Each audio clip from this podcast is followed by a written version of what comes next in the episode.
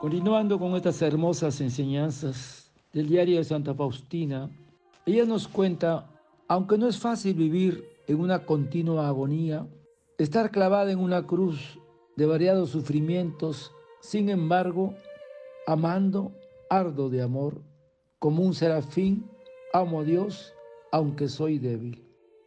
O es grande el alma que en medida de los sufrimientos permanece fiel junto a Dios y cumple su voluntad. Y entre los más grandes arcoíris y tempestades está sin consuelo, porque el puro amor de Dios endulza su suerte. No es gran mérito amar a Dios en la prosperidad y agradecerle cuando todo nos va bien, sino adorarlo entre las más grandes adversidades y amarlo por Él mismo y poner la confianza en Él.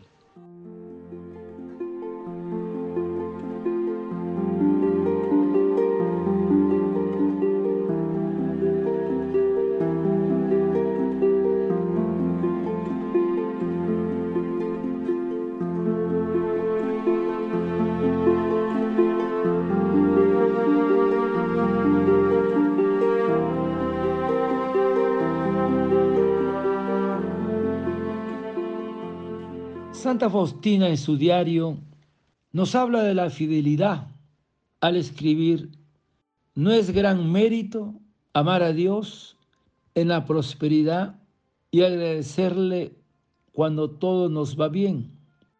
La Sagrada Escritura nos habla con frecuencia de la virtud de la fidelidad, de la necesidad de mantener la promesa.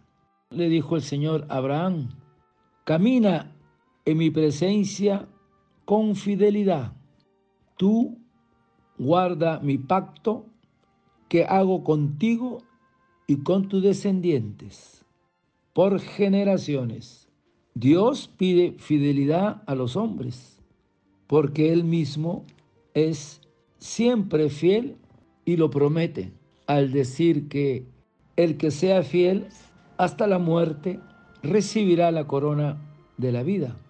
Ahora, si nos preguntamos qué es la fidelidad, la fidelidad es una virtud exigida por el amor, la fe y la vocación. Consiste en cumplir lo prometido, conformando, siendo coherente, las palabras con los hechos. Ahora, somos fieles si guardamos la palabra dada a pesar de los obstáculos. Es importante la perseverancia porque siempre está unida a esta virtud. El concepto de fidelidad es muy amplio porque hay que ser fiel con Dios, entre los cónyuges, entre amigos, porque sin ella, sin la fidelidad, es imposible la convivencia.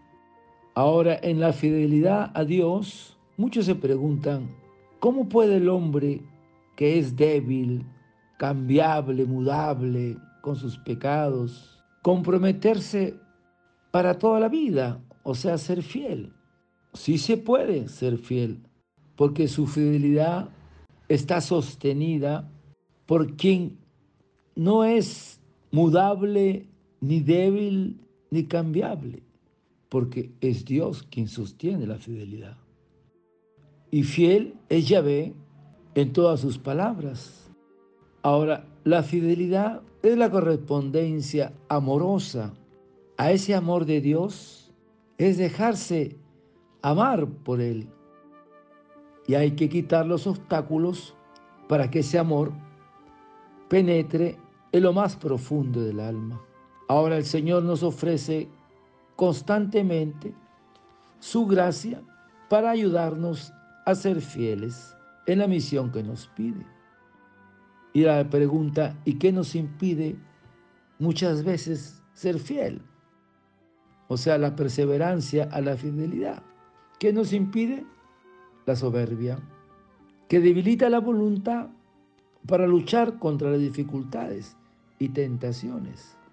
También la falta de humildad hace que la perseverancia sea débil. Ahora el concepto de ser fieles no es un valor en la persona. Generalmente no tiene ese valor. Y cuarto, el descuido de la lucha en lo pequeño, porque el Señor dice, quien es fiel en lo pequeño, también lo es en lo grande. Al faltar la fidelidad al Señor, todo queda desunido y roto. Y el Señor nos dirá al final, al que es fiel, muy bien, siervo bueno y fiel, entra en el gozo de tu Señor. Padre eterno, yo te ofrezco el cuerpo, la sangre, el alma y la divinidad de tomado Hijo de nuestro Señor Jesucristo como propiciación de nuestros pecados y del mundo entero. Y por su dolorosa pasión, ten misericordia de nosotros y del mundo entero. Oh sangre y agua que brotaste del corazón de Jesús, como fuente de misericordia para nosotros, en ti confío. Hermanos, no olvides de rezar la coronilla por un alma que está en agonía. Que tengas un lindo día y el Señor en su misericordia te conceda todo su amor a ti y a toda tu familia. Que Dios te bendiga y te proteja. Amén.